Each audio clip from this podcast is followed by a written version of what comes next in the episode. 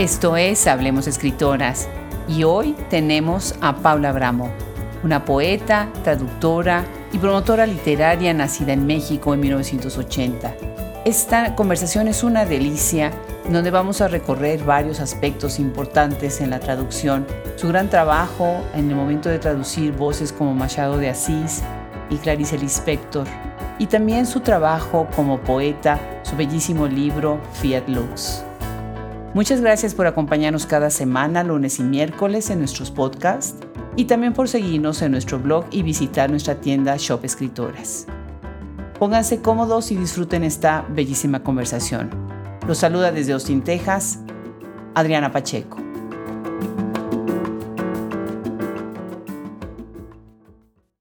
Ya tenía muchísimos años que tenía tantas, tantas ganas de que viniera Paula Abramo a este micrófono yo la he seguido desde muchos aspectos, principalmente, bueno, como traductora y como poeta, pero también como una mujer que ha peleado muchísimo porque haya más visibilidad y más trabajo en la cuestión de las mujeres, ¿no? Hacer más visible el trabajo de las mujeres. Así que es un gran gusto recibir en este micrófono a Paula Bramo. Bienvenida, Paula. Adriana, muchísimas gracias, muchísimo gusto de saludarte y de, pasar a formar parte de, este tremendo acervo que están haciendo en Hablemos Escritoras. Muchas, muchas felicidades por el trabajo. Mil gracias, gracias por tus palabras. De verdad, inspiras muchísimo desde muchos aspectos a los que te leemos, a otros traductores y estoy segura que a otros escritores también, ¿no? Y bueno, pues quisiera yo ahorita ser muy metódica y dividir esta conversación para hablar con tres Paulas distintas. La traductora, la escritora y la promotora literaria, porque creo que cada una tiene mucho que decir y nos va a enriquecer a todos los niveles. Empecemos con algo muy simple que he preguntado varias veces en este micrófono, pero de lo que tú digas me va a interesar mucho y es, ¿por qué crees que la traducción es tan importante, Paula? Uy, creo que es un... Es, es, algo viejísimo, algo que existe desde que somos hombres y mujeres dispersos que vagamos por el mundo y nos encontramos con otros grupos, con el otro, y es un poco lo que nos hace también humanos, ¿no? Poder dialogar con la alteridad, con otras culturas y sin traducción pues no seríamos el mundo que somos ahora, el mundo en el que puede existir la ciencia, por ejemplo, eh, las conexiones humanas que trascienden las fronteras y las lenguas y las culturas y las diferencias entre países y, sociedades. Eh, y bueno, ni hablar, no habría lo, que, lo que se conoce como literatura universal, ¿no? Eh, Saramago alguna vez dijo, los escritores hacen las literaturas nacionales, y los traductores son los que hacen la literatura universal. Sin la figura del traductor no podría existir ese, ese concepto, a menos que todo el mundo hablara una misma lengua, ¿no? y quizá ni así, pero bueno. Entonces, sí, tenemos creo que un papel bastante crucial que poco a poco se va visibilizando y reconociendo, que mucho tiempo pues no se consideraba siquiera, no se daba como por sentado. Sí, claro. Lo intentaron con el esperanto, ¿no? Pero no funcionó. Eso de que todos hablemos un mismo idioma, pues iba a ser complicado. Y por otro lado, hay estas sutilezas tan, tan bellísimas del idioma que vamos a platicar ahorita, ¿no? Y sí. Claro, sería terriblemente empobrecedor que todos habláramos un mismo idioma, ¿no? Uno solo, digamos. no quiero ni pensarlo. Eh, que hubiera una lengua puente, bueno, quizá, pero un solo idioma para todos sería yo creo que de las cosas más empobrecedoras que podrían suceder. Claro, claro, estoy totalmente de acuerdo. ¿De dónde eres originaria, Paula? ¿De dónde, en dónde naciste? ¿Cómo, cómo construyes tú esta genealogía lingüística que, es tan fascinante, ¿no? Los, que tenemos el, el privilegio de haber nacido en varias culturas, pues a veces decimos, no somos ni de aquí ni de allá, pero somos de todos lados, ¿no? Sí, pero bueno, yo me identifico bastante como chilanga, en realidad nací en la Ciudad de México y aquí he vivido toda mi vida, pero ya si me empujan un poquito digo que soy brasicana, porque soy medio brasileña, por parte de padre soy brasileña y sí, eh, digamos que la cultura brasileña, la literatura, la lengua, sobre todo, han estado muy presentes en mi crecimiento. primero en mi crecimiento más estrictamente personal, familiar, etcétera, y luego ya en mi crecimiento profesional, porque pues la vida me fue llevando a trabajar con esa lengua. Entonces, pues sí está presente también eso en mi identidad, digamos. Claro. Entonces, ¿aprendiste portugués desde niña? Sí, yo lo aprendí en casa con mi padre. Mi padre es exiliado de la dictadura brasileña y no tenía mucho contacto con otros brasileños durante mi infancia. La familia pues estaba toda en Brasil, el único que llegó aquí fue mi papá y mm, tampoco había muchos más brasileños cerca de nosotros. Entonces, pues fue como mi fuente inicial, ¿no? Para mamar la lengua brasileña, la lengua portuguesa. Y mi, abuela nos visitaba a veces, venía hacia esporádicas viajes a, México para visitarnos y nos traía, me acuerdo, historietas y libros para niños. Y, bueno, pues esa fue una de, también de las fuentes de las que abrevé la lengua. Ya después, evidentemente, me fui relacionando con, con otros brasileños y ahorita, bueno, tengo muchísimos amigos y reconecté con mi familia ya y tengo como un mundo también en, en, Brasil. Pero sí, inicialmente el portugués para mí fue algo más que nada doméstico y solitario. Sí, porque no tienes una comunidad muy grande, me imagino, ¿no? Y por otro lado, de grande también empieza uno a recuperar de otra manera los cariños, ¿no? Por las raíces. Sí, claro. Em, yo sentía que era un tesoro cultural en casa, un montón de libros increíbles y cosas que quería compartir y no podía porque estaban en portugués. Entonces, eso fue lo que de adolescente me, me empezó como a impulsar a querer compartir cosas a través de la traducción. Y así empecé mis primeros ejercicios también muy caseros en, en cuadernos, así a los 13 años me acuerdo que compartía traducciones con mis amigas de la secundaria. Qué maravilla. Qué y me quedó claro que era un ejercicio que disfrutaba mucho el, ejercicio de la traducción y que me daba este placer de poder comunicar algo que yo sentía que de otra manera se hubiera quedado encerrado en mi casa, en, una tabla de un librero. Todavía tengo ese impulso y me dan mucha pena los libros de poesía brasileña que me regalan muchísimas personas y que tengo aquí guardados en mi librero y que siento que si no hago algo con ellos, pues se van a quedar aquí en una tabla, ¿no? O sea, como objetos materiales, no van a vivir necesariamente como libros si no los comparto con alguien. Entonces, sigue esa pulsión dentro de mí.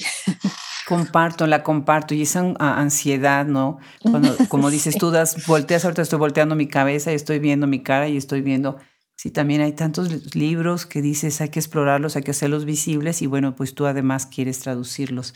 Fíjate que yo le tengo unas ganas a Brasil en este proyecto eh, enormes y tuvimos, por ejemplo, a, a, una escritora que es además más que, más que escritora, es también una gran promotora cultural y literaria, se llama Regiane Folter y es la única brasileña que tenemos en el proyecto.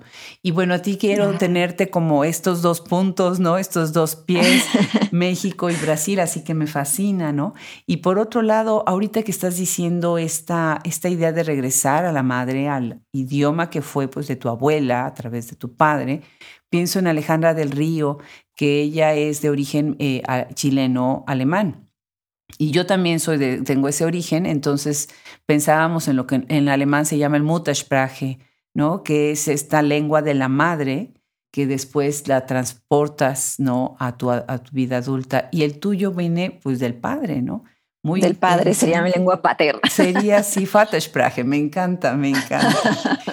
Paula, yo recuerdo cuando nosotros, bueno, en la Universidad de Texas en Austin, cuando haces un doctorado en Spanish and Portugués, tienes que aprender portugués porque si no, ¿cómo vienes de ahí, no?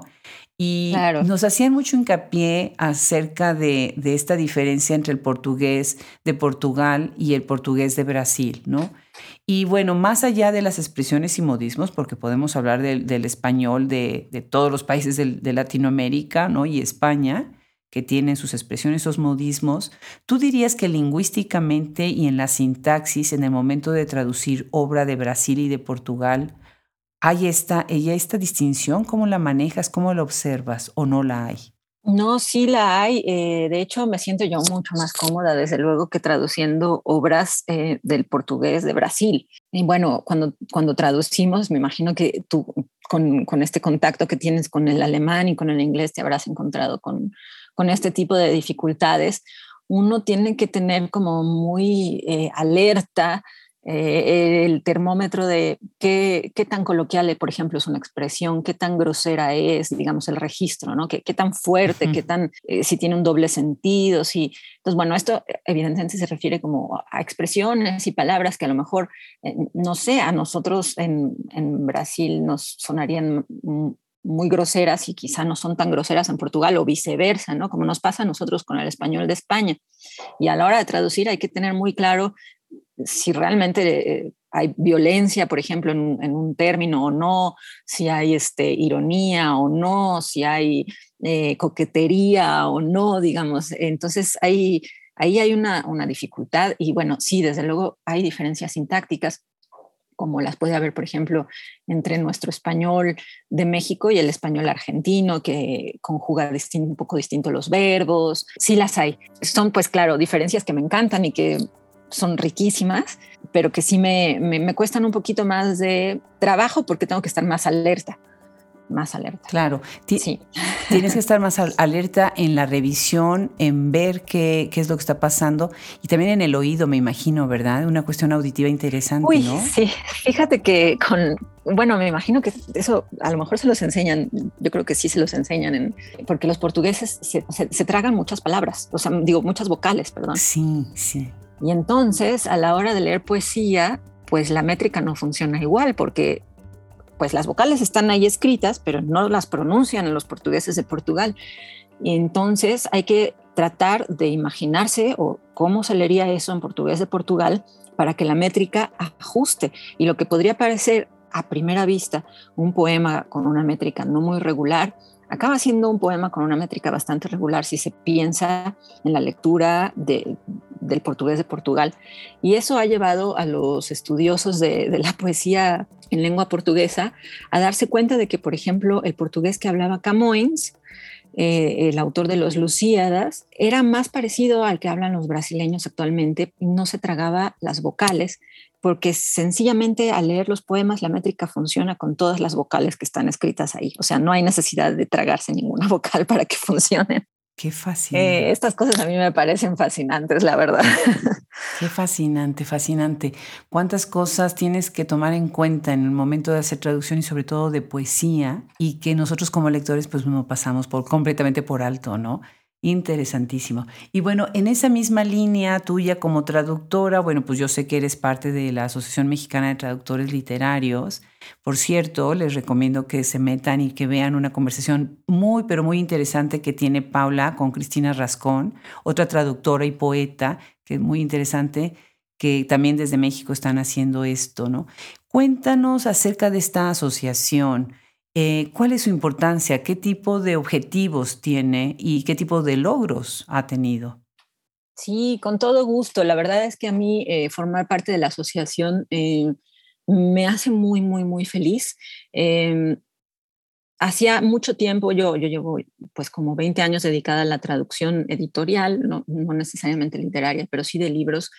Y me daba mucha ansiedad notar que había ciertos problemas recurrentes con el tipo de, pues con las relaciones laborales, con el tipo de pagos, plazos, en fin, y pronto vi que nació esta asociación, eh, la, la, Metli tiene ya un lustro, me, me emocionó mm. mucho, me acuerdo que fui a la, a la, a la presentación cuando primero salió a la luz la Metli, hicieron una reunión abierta en, la, en, en una librería y fui y estaba fascinada porque veía allí reflejadas muchas de mis inquietudes, eh, pero ya en un, dentro de una eh, estructura organizada. Y me afilié un poco después y bueno, ahora estoy colaborando como secretaria general, es un cargo honorario como todos los del consejo directivo de la METLI. Y bueno, la METLI me parece que es fundamental que exista.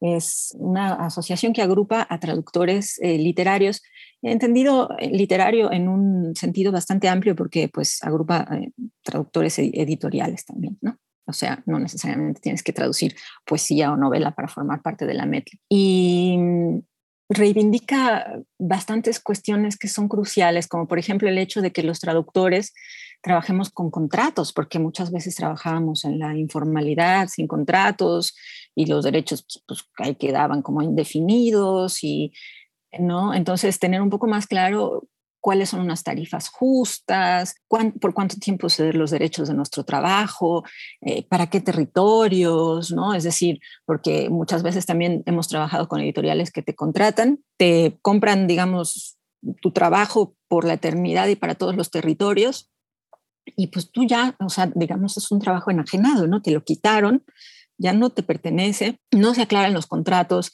si ese trabajo lo van a poder modificar sin tu autorización o no. Entonces estamos tratando no, solo de que se trabaje con contratos, sino de que esos contratos estipulen primero eh, una tarifa justa, plazos justos de trabajo, cesión de derechos con ciertos límites, de, de, ser posible regalías, es una de las batallas que tenemos. El Fondo de Cultura Económica recientemente aprobó el pago de 1% de regalías para los traductores, pero no es una práctica usual. Y también el hecho de que se te consulten porque bueno, finalmente tú estás firmando tu traducción, ¿no? Le pusiste ahí un montón de investigación en, charlas que tuvieron con otras traductoras.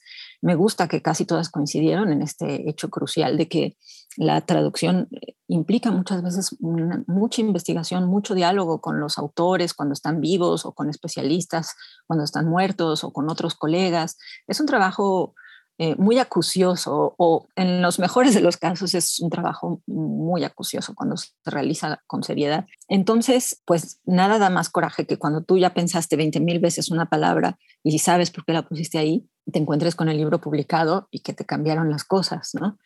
A lo mejor sin haber hecho, sin haber hecho una revisión, sin, haber, sin haberte hecho la investigación que tú hiciste, sin entender qué hay por detrás. Entonces, esa es otra de las luchas que tenemos, que los cambios se nos consulten, que se establezcan plazos para este tipo de diálogo con las editoriales y que suele ser cuando se da muy enriquecedor, porque pues uno tiene chance ahí de explicar un poco y de escuchar lo que sugieren los editores, que también a veces, muchas veces también tienen razón, entonces el libro sale mejor. En beneficio de todos, es bueno que estas cosas estén eh, estipuladas también en los contratos. Suena muy burocrático, pero es importante porque, porque se van creando como hábitos, buenas prácticas que redundan en que los lectores pues tengan mejores traducciones y mejores libros en las manos y que los el trabajo de los traductores pues se respete un poco más. Este, ¿Qué más? Eh, nos vinculan, nos reúnen, nos reúne con organismos internacionales.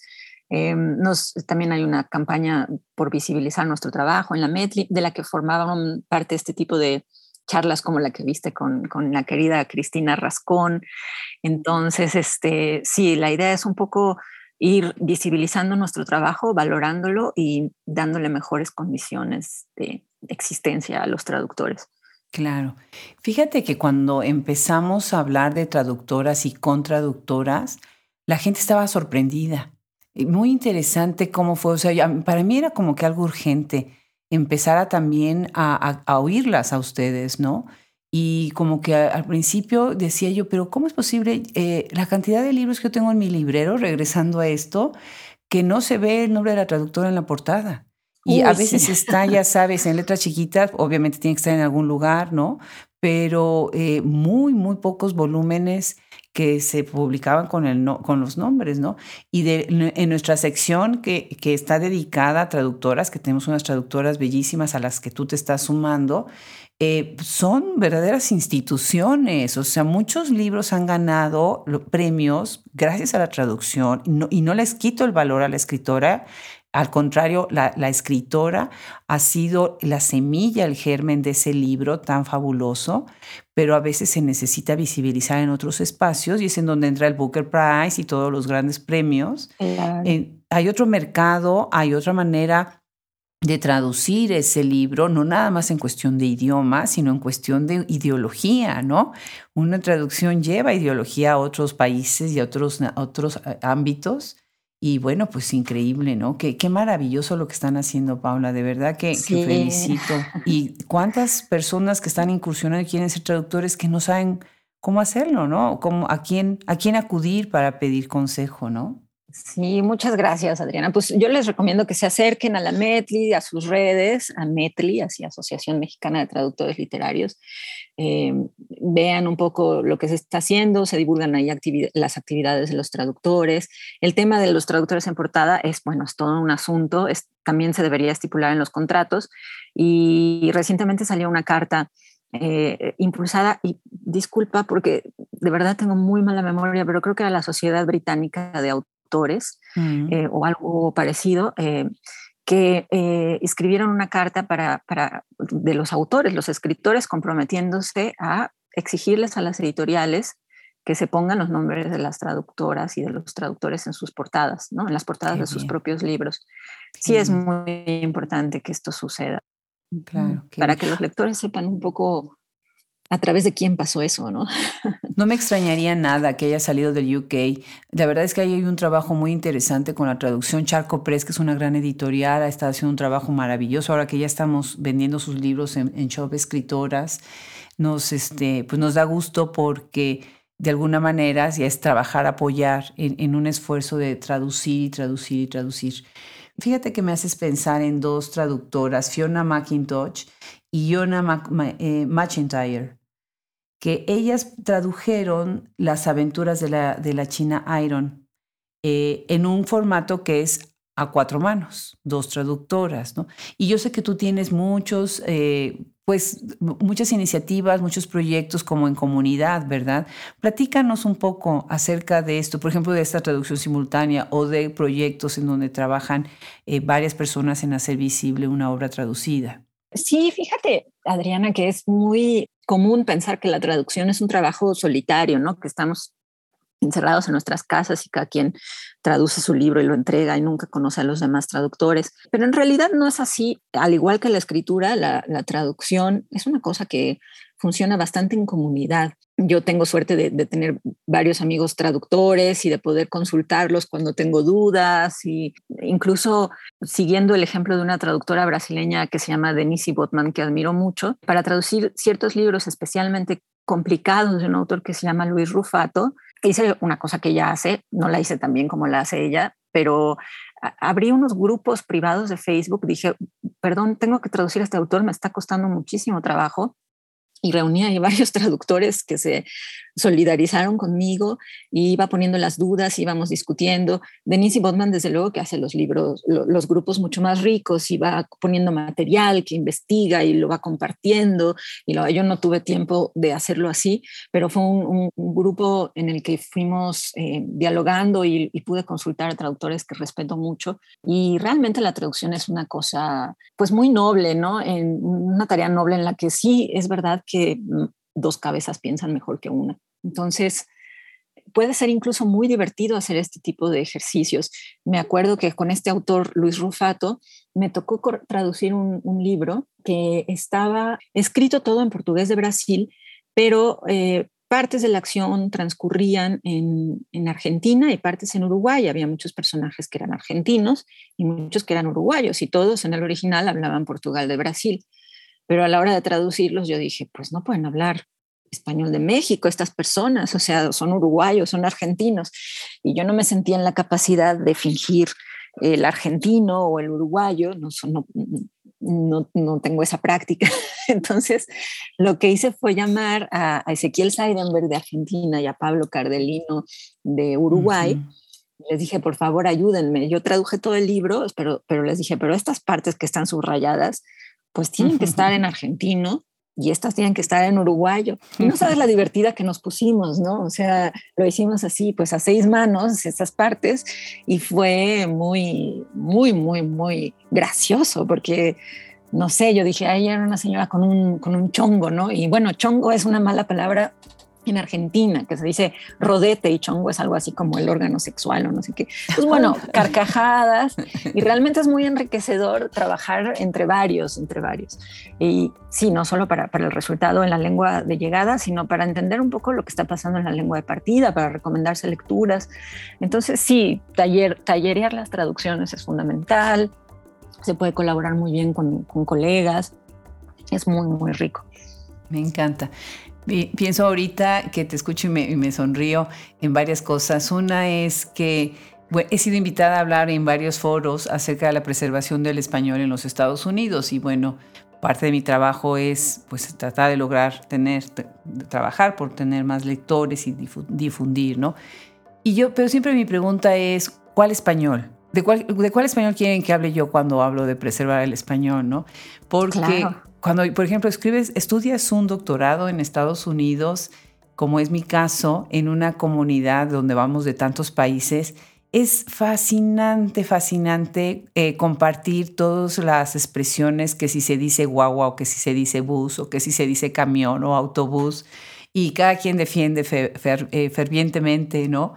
Su, variante. claro, claro. Entonces es bellísima y pues siempre está esta idea de de decir, bueno, pues cuál español, ¿no? Qué bueno, aplaudo esta humildad, eh, Paula, de acercarte y pedir ayuda. Me parece que es la base de las cosas que tenemos que hacer, partir de, de la humildad y de, y de que no sabemos todo y al contrario, crear una comunidad, ¿no? Me parece muy generoso de tu parte.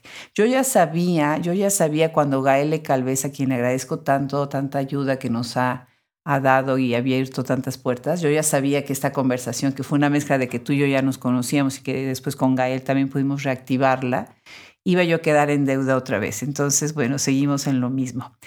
Pues hablando precisamente de estas variedades y variaciones ¿no? en el momento de los idiomas, algo que yo noto cuando tenemos un origen que, que, está entre un idioma y otro es que uno me da ciertas posibilidades para expresar ciertas cosas por eso dicen que después pochea uno, ¿no? Eh, este, y el otro idioma te da otras posibilidades y tú misma te hablas a ti mismo y eres tú misma diferente en un idioma y en otro, ¿no? Eh, de alguna manera. ¿Qué opinas sobre esta idea? Sí, yo creo que sí. Bueno, en mí misma no lo percibo mucho, pero sí me han dicho a veces que cuando leo en portugués parezco otra persona o que me cambia la voz, por ejemplo. Em, pero sí creo que además nosotros, digo, cada individuo, más que las lenguas en sí, como de una manera esencialista, sino que tenemos distintas relaciones con las lenguas, ¿no? O sea, distintas relaciones afectivas con cada lengua. Y eso creo que marca nuestra relación con cada una de ellas, ¿no? Más que, no sé, las posibilidades expresivas, porque me parece que las lenguas son seres tan gigantescos y tan ricos que queriéndolo o no se pueden expresar cosas semejantes con recursos muy distintos, ¿no? No sé, pero siento que, que nuestra relación con las lenguas sí puede variar mucho de persona a persona.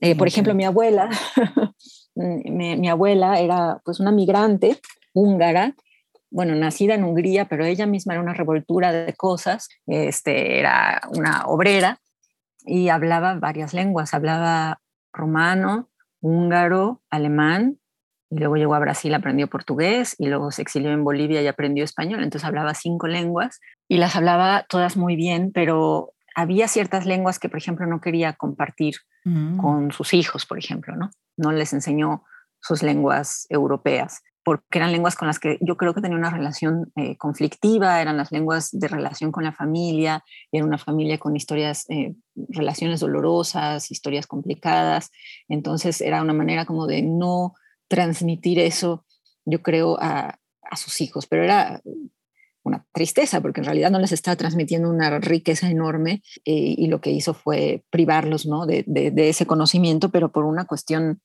afectiva, ¿no? que para ella eran las lenguas de la familia, del pasado, del dolor. Entonces creo que eso, eso sí nos puede suceder mucho. Qué interesante. Qué interesante y qué fuerte, ¿no? Y, y además, bueno, qué brillante ella, ¿no? Hablando tantos idiomas, qué maravilla. Pensando en que cada idioma es un, es un lenguaje abstracto, ¿no? Como las matemáticas, o sea, la riqueza que ella de haber tenido en conexiones para conectar y ampliar su, pues, su visión del mundo a través de tantos idiomas. Bellísimo, bellísimo. Y bueno, pues quisiera yo, ya vamos a irnos moviendo poco a poco a, otro perfil, pero antes no puedo dejar de lado, pues que tú has traducido a Machado de Asís. Y bueno, para quienes nos están escuchando ahorita, les comento que estamos platicando con la traductora y escritora Paula Abramo. Y una de sus grandes, eh, para mí siento que grandes retos es eh, traducir a Machado de Asís y a Clarice Lispector. Qué, qué belleza. El traductor es el lector más íntimo de un texto, ¿no? De qué manera traducir estos grandes, grandes gigantes de nuestra literatura y pensamiento, pues ha influido para ti, ¿no? Esa es una pregunta. Y la otra pregunta es un comentario acerca de esta lectura que tuviste recién ayer en la Alameda Central, eh, donde platicaste precisamente de este proyecto que tienen de la traducción con tierra firme y con la pues, Fondo de Cultura, de rescatar la obra del inspector, ¿no? Sí, pues, uy, yo creo que ahí sí me vi un poco atrabancada de traducir estos dos gigantes. Machado de Asís es mi proyecto personal, creo que también eh, en diálogos con otras de las traductoras de Hablemos Escritoras ha quedado un poco claro que uno no siempre traduce lo que quiere, ¿no? las, las que vivimos de esto, pues muchas veces no escogemos los libros que traducimos. Eh, y, Machado de Asís sí fue un proyecto que yo escogí, yo quise, eh, y, lo, pude llevar a cabo en las mejores condiciones posibles, que fue con la beca del Sistema eh, Nacional de Creadores de Arte. Y, con ese, y con esa beca, pues me dediqué durante tres años a, traducir a Machado de Asís, a, leer sobre Machado de Asís, visto todavía mucho de ser un especialista en Machado de Asís, como los hay muchísimos y muy profundos, pero bueno, pues ya traduje sus cuentos completos.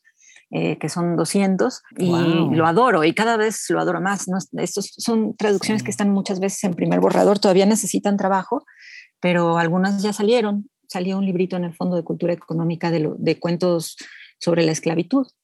Ah, em, y ahí, eh, de, Clarice Lispector, eh, fue un, proyecto del Fondo de Cultura Económica que tuvo el fondo como editorial de reeditar, retraducir ¿no? estos eh, trabajos de Clarice Lispector que ya, ya existían en español, ya se habían traducido todos los cuentos y las novelas y todo.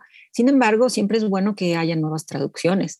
Entonces, a mí me invitaron a traducir el volumen de cuentos las novelas 1 las tradujo Romeo Tello, las novelas 2, eh, el segundo tomo de novelas lo tradujo Genei Beltrán, va a salir un tercero traducido por María Auxilio Salado y las crónicas traducidas por Rodolfo Mata y Regina Crespo. Entonces, pues va a haber ahí, eh, ¿cuántos son? Cinco volúmenes de, de Clarice Lispector para, para sus fans. Eh, van a tener rato de diversión y de, y de goce. Eh, y pues sí, fue un proyecto muy difícil en el sentido de que Clarice es una autora pues oscura, eh,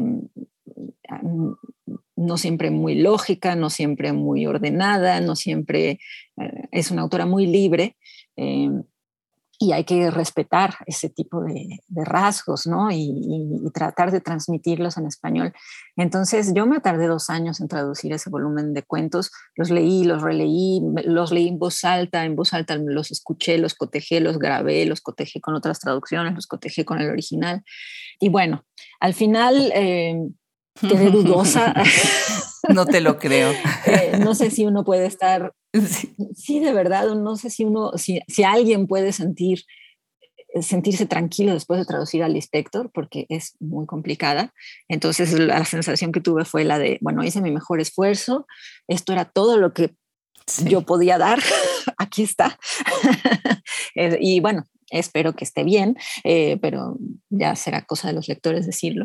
pero eso, sí es una autora en la que, porque hay otras traducciones que uno traduce y dice, ah, creo que quedó bien. Creo que, creo, creo, que aquí está terminado un trabajo. Y a mí si me hubieran dado más chance la editorial, lo hubiera seguido releyendo y corrigiendo el libro de Clarice durante muchísimos más años, porque me causa mucha inseguridad, pero es una inseguridad que propicia la propia escritura del inspector, que es una escritura pues muy abierta y muy, no sé, a veces inasible. Y pues no está ella ahí para preguntarle nada. y, lo, y consulté muchos especialistas y a veces eh, me daban cinco respuestas distintas, las cinco personas a las que consultaba, a las que les estoy agradecidísima. Entonces, hay muchas lecturas posibles. Así que, pues, pues esa es una, una lectura posible de Clarice Lispector. Pero pues esperemos que se siga traduciendo ¿no? en, el en el mundo, porque necesita muchas traducciones, Clarice Lispector. Ninguna traducción va a ser nunca suficiente.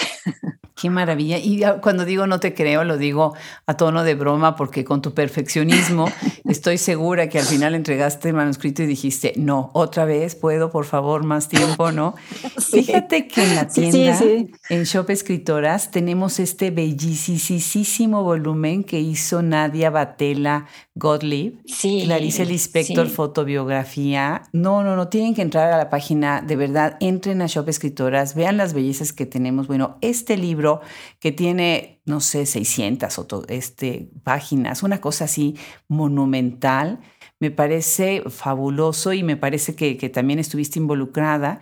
Y voy a hablar con el Fondo de Cultura porque tenemos el gusto de poder vender sus libros en Estados Unidos. Les voy a preguntar sobre estos libros de Machado de Asís. Me encantaría yo creo que en Estados Unidos mucha gente que lee en español a este gran, gran escritor, eh, les haría bien leer a este gran escritor, si no leen en Brasil, perdón, si no leen en portugués, que lo lean en español, ¿verdad? fabuloso. Ay, uy, me encantaría. Muchas gracias, Adriana. El, intento de esa antología fue un poco eh, destacar la visión que Machado de Asís tenía sobre la esclavitud y, y, destacar el hecho de que él era un autor afrodescendiente, ¿no? Que es algo que no siempre se, se subraya o no.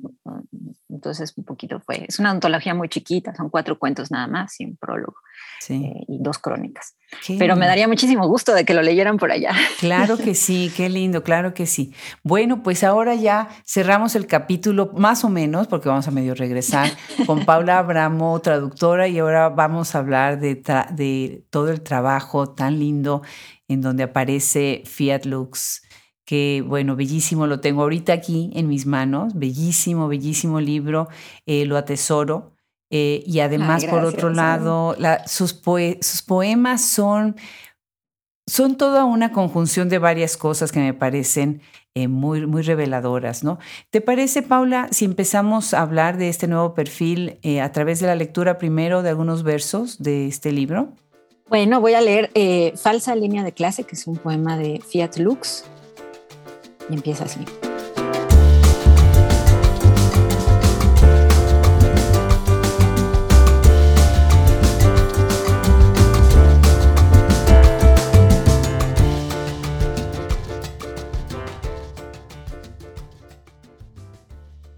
Borrar muchas cosas porque son inadecuadas, decir, son inadecuadas, por lo tanto, fuera de esta caja de fósforos, cosas tamañas como bordadas en un mantel inflorescencias de toboroche, flores del Chaco boliviano como golpes ya pálidos, en sordina de estambres y puntadas. No la abstracción de la flor, la corona neutra, el tono rojo que se da por descontado. Aquí, la flor felpuda, el borde fronterizo de lo concreto, como decir toboroche, embaúba, luz de manganeso ardiente, semillas de cilantro metidas en la olla de la cena sobre un mantel con flores. Las flores del Chaco borda Ana Stefania, que ahora se llama Emilia y es enfermera, y poco a poco va siendo un mantel de acabada precisión botánica como una crónica de viaje. Entre un caso y otro y otro de fiebre amarilla, traduce en fibras de algodón rizomas, sépalos, pistilos, bulbos y estambres de preciosos tonos y todo este conjunto va en correo, atijo de colores, de costura y flecos, sin un patrón muy claro en una desprolija narración de cloroplastos y bulbos y raíces y puntadas a ornar la mesa de la suegra de anchas ancas. Pero no adorna fiestas, ni alborota con su estridencia silvestre la base diaria de polenta y panes. Y cuando llega Ana Stefania del exilio, le dicen al entrar, esto es un trapo que saca el laudo y mugre de la casa límpiate aquí los pies, sé bienvenida. Sí. Sí, es un libro bellísimo, bellísimo. Tiene 20 poemas. En estos 20 poemas eh, abres con Angelina y cierras con Angelina. Y bueno, a nosotros nos encantó el libro y cuando sacamos en 2017 Romper con la Palabra, tuvimos el gusto de, de tener un gran lector Ignacio Sánchez Prado. Este libro, Romper con la Palabra, fue un estudio crítico acerca de pues, la producción literaria por mujeres. Y Ignacio escribió un capítulo precioso sobre tu libro. Súper generoso, sí, muy lindo, Ignacio. De verdad, nos encantó. Nos encantó. Desde que salió publicado ya Nacho había dicho que él quería escribir sobre, sobre ti. Y dice, déjame leer esto que dice sobre tu libro. Dice, es un libro personal que en, el que, en él se desarrolla simultáneamente un amoroso despliegue de pensamientos e intimidades de distintas personas de la genealogía familiar de la autora, con el orgulloso recuerdo de las batallas, victorias y derrotas de una estirpe consagrada a la justicia social, la izquierda y el ideal revolucionario. Bueno, pues cuéntanos tú de Fiat Lux. Empieza por el título y por Fluvio. sí, eh, ay, pues qué, lindas palabras de, Nacho. Este, sí, pues Fiat Lux, bueno, es un libro que ya tiene bastantes años, salió en el 2012 y es mi único libro de poesía. Y mm, lo empecé a escribir eh, porque yo sentía que tenía que un poco yo contarme a mí misma la historia de una familia con la que casi no conviví que era mi, familia paterna, ¿no? Por las circunstancias del exilio, las familias se alejan, se separan, las historias dejan de contarse, eh, se, fragmentan, se, hacen lagunas. Eh, entonces em, hubo un momento muy importante cuando yo había empezado a escribir algunas cosas sobre mi abuela, los primeros poemas del libro que, de cosas que yo sabía de mi abuela, Em, que no me había contado mi abuela, porque mi abuela mm, tuvo un contacto conmigo más, más que nada epistolar y, y los viajes que hizo los hizo cuando yo era muy pequeña. Entonces, em, cuando yo ya había empezado a escribir el libro, hubo un momento en el que conecté con mi familia de Brasil, con, con una parte de mi familia con la que yo no había convivido y que eh, es una parte luminosísima de, de, mi familia. Realmente estoy muy agradecida de haber podido establecer contacto con ellos, porque ya todos los de mi familia nuclear, digamos, estaban muertos, los, los mis abuelos, mis, mi tío, en fin. Entonces, que bueno, está mi papá vivo, yo quise, bueno, recibí un regalo maravilloso que eran las cartas de mi, de mi abuelo, Cartas, años, décadas de cartas de mi abuelo a su familia, mi abuelo de niño, las cartas que escribía cuando se iba de vacaciones, mi abuelo cuando estuvo en el exilio en Bolivia, mi abuelo en diversos momentos. Y la, la, la, mayor parte de las cartas era de los años 30, 40, porque mi abuelo es esta persona que se llama Fulvio, que aparece con su nombre ahí en el libro, y era un militante trotskista eh, cuyas hazañas más heroicas se ubican en los años 30, cuando fue, eh, lideró un frente, un frente unido antifascista.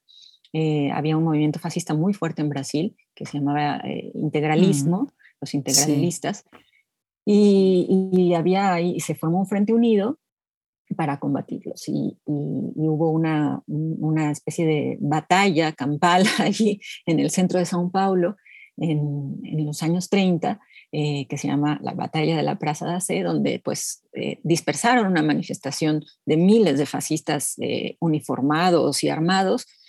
La, la, dispersaron las personas que conformaron este frente común, que estaba conformado por anarquistas, comunistas, trotskistas, en fin, entonces em, eh, pues fue una hazaña bastante heroica y, después de eso mi abuelo eh, fue perseguido y, acabó en el exilio en Bolivia durante muchos años y la mayor parte de las cartas que escribió eh, las escribió en esos años y son cartas hermosísimas, hermosísimas, que describen el paisaje, las dificultades con las que él se iba encontrando y yo nunca pensé que fuera yo a, a tener como acceso a ese tesoro, eran historias que yo no me imaginaba y que completaron informaciones que yo tenía de entrevistas, algunas pocas cuestiones que me habían contado oralmente personas de mi familia, pero sobre todo es una investigación documental. Por eso, aunque hay una fuerte carga afectiva en Fiat Lux, por admiración y por como gratitud con esta historia familiar, yo siento que no del todo entra dentro de las de lo familiar en el sentido de que es una historia que conocí mucho a través de documentos y sí también a través de eh, relatos de personas que conocieron a mis abuelos, parte, en parte sí esta familia con la que pude entrar en contacto, en parte eh, cosas que recordaban militantes, en parte, entonces es como un trabajo, pues fue casi de, casi de investigación, casi de investigación y de rastreo y de, y de tratar de convivir con las lagunas, con lo que no se sabe, con lo que no se contó, con lo que hay que imaginar.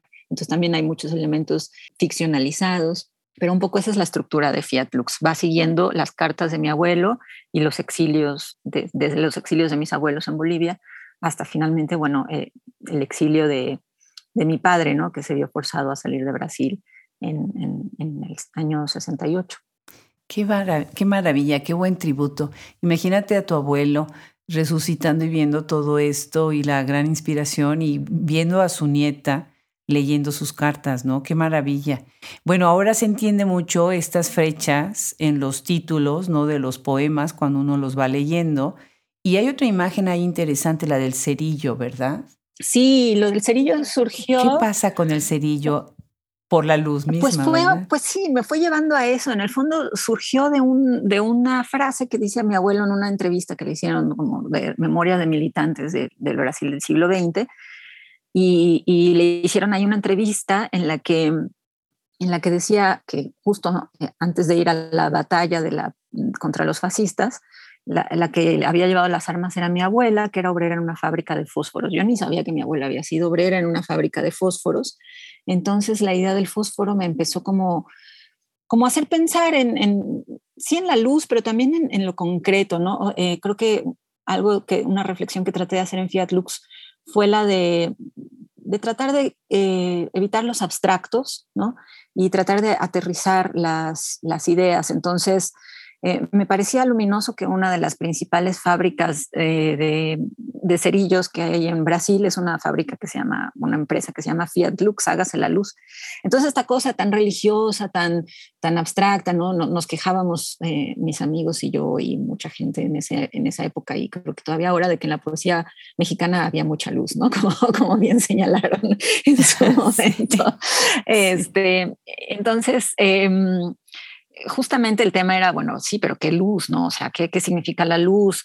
Eh, ¿qué tipo, ¿De dónde viene? ¿Quién la hace? ¿no? Entonces, bueno, fue como ir aterrizando la idea de la luz en ese objeto tan, tan ínfimo que es pues un, un cerillo, ¿no? Cuya vida es efímera, pero que viene también de una historia de trabajo, de, de, que, se remonta a los que talan las maderas, a los que bañan los fósforos de sustancias en, las fábricas de fósforos para que se quemen en cierta velocidad.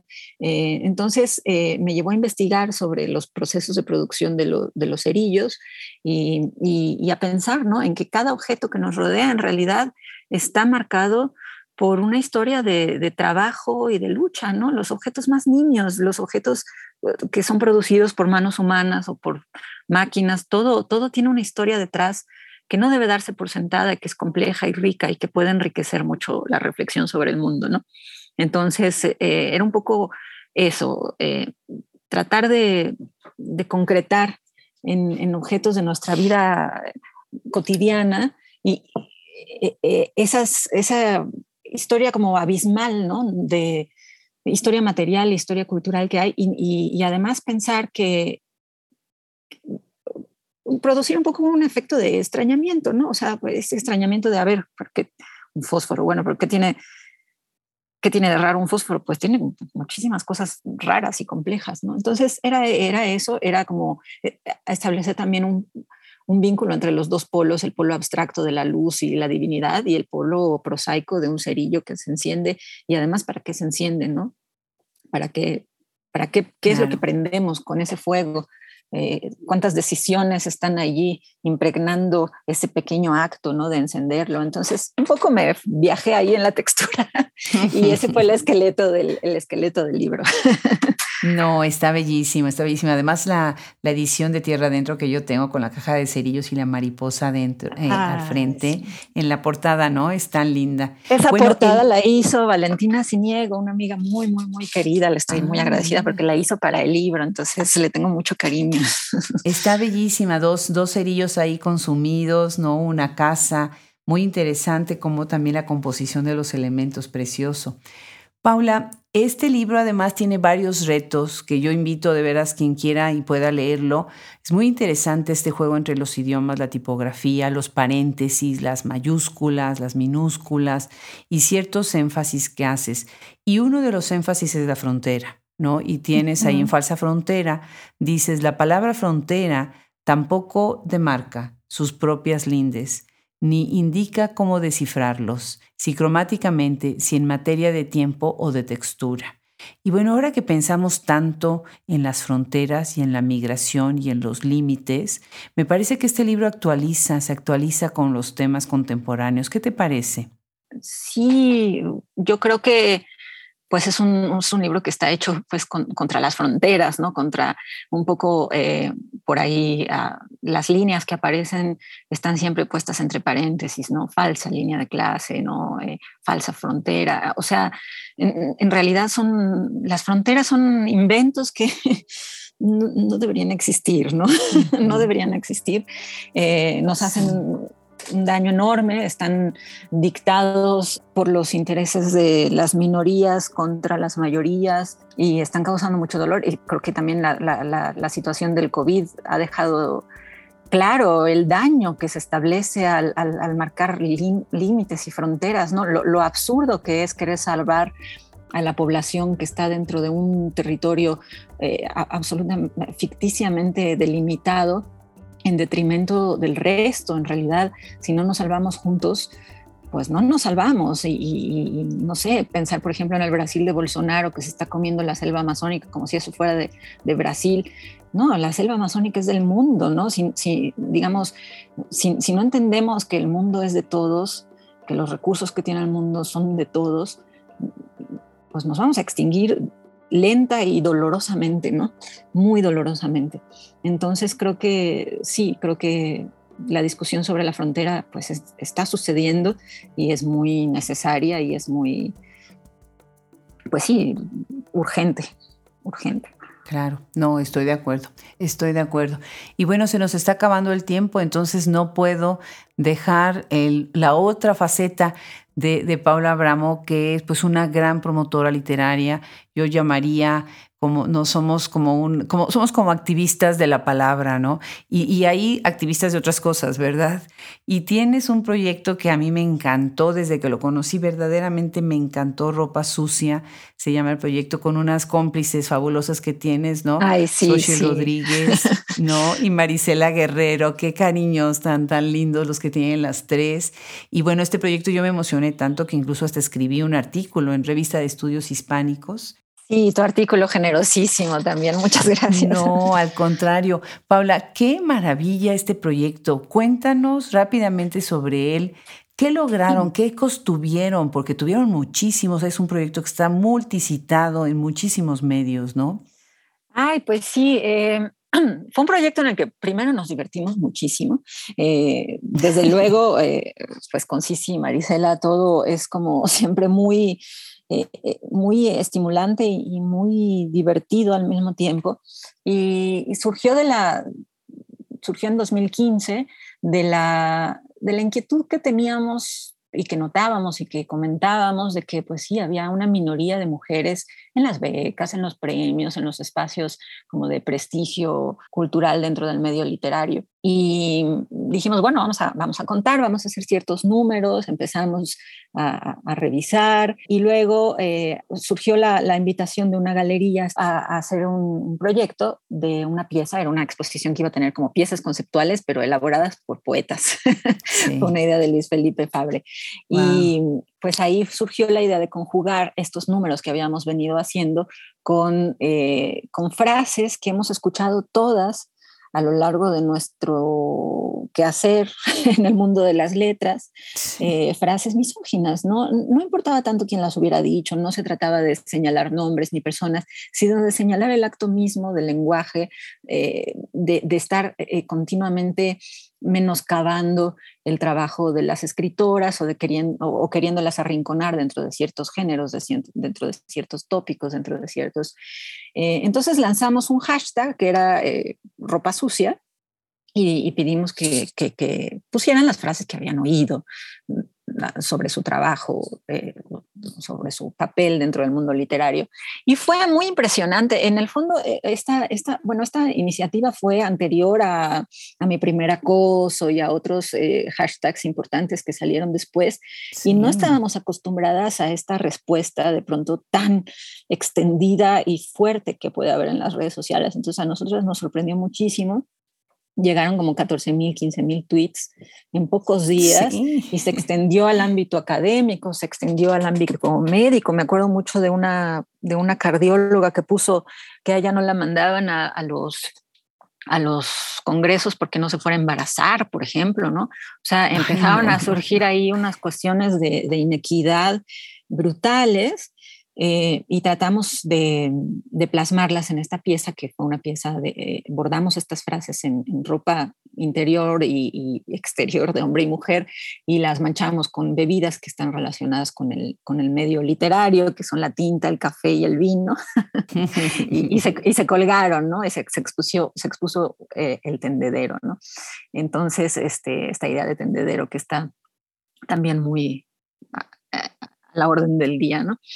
Entonces eh, se extendieron y se hicieron unas gráficas de los números de mujeres premiadas contra hombres con barras de jabón sote, ¿no? Toda esta idea de que los trapitos sucios se lavan en casa y de sacar y de sacar a, sacar los trapitos sucios a orear, ¿no? Entonces, em, pues ahí estaba un poco todo este juego de palabras. Fue muy divertido y fue muy no sé si, eh, desde luego que se sumó a un montón de, reivindicaciones, no, me atrevería a decir que por ropa sucia se cambiaron las cosas, pero quizá sí contribuyó, se sumó el granito de arena de ropa sucia a, que hubiera cierta vigilancia, un poco más de vigilancia sobre pues, los paneles que están siempre constituidos, eh, ya no tanto, pero que solían estar constituidos por puros hombres o con una mujer que moderaba, ¿no?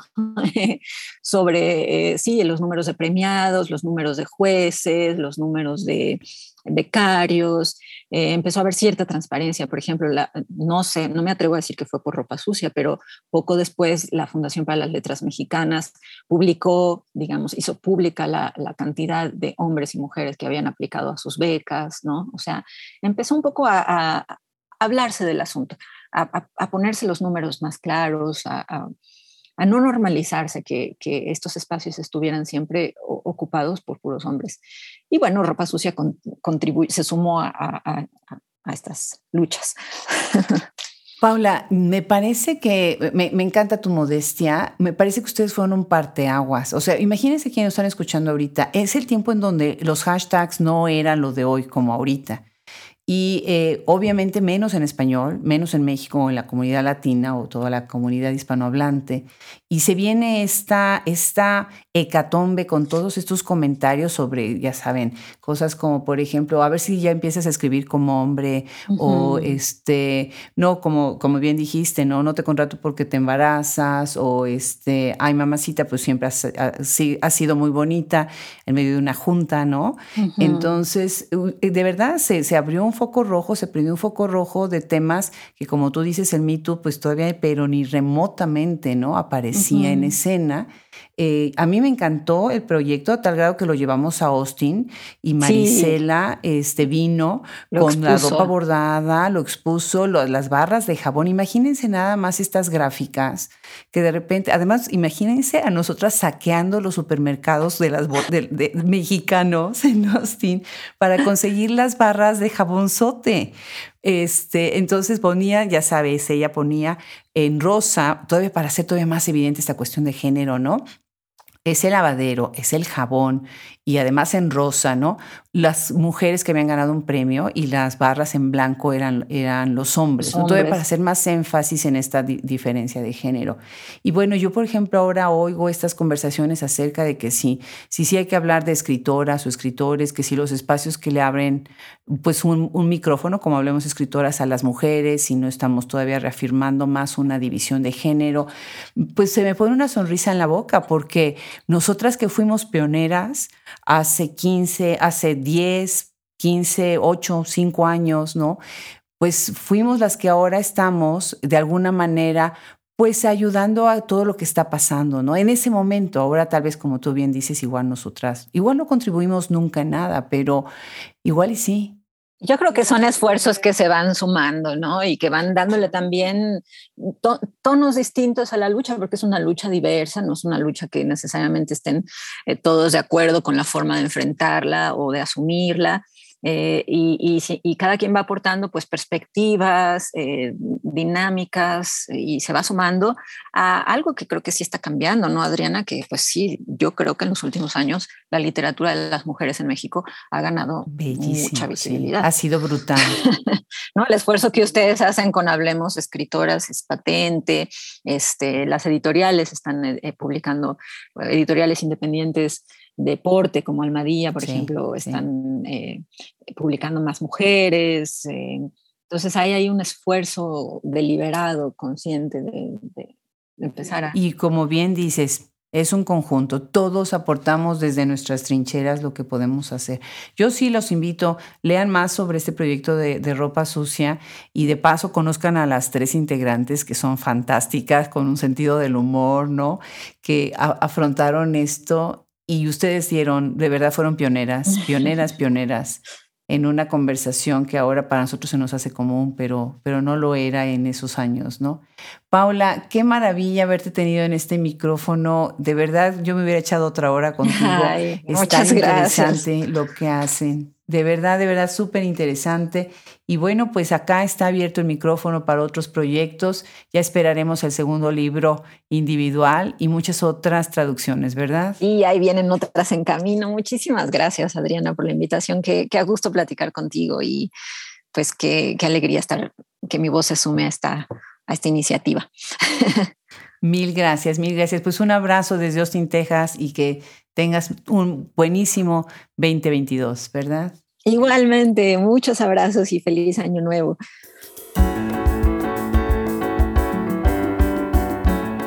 Totalmente agradecidos con Paula Abramo y Gaele Calvez para tener esta conversación el día de hoy con una gran traductora y una gran poeta. Le damos las gracias también a todos ustedes que nos siguen, nos apoyan y nos difunden. Y muchísimas gracias a todo el equipo tras bambalinas que conforma Hablemos Escritoras. Sin ellos, esto no sería posible. Se despide de ustedes hasta el próximo episodio, Adriana Pacheco.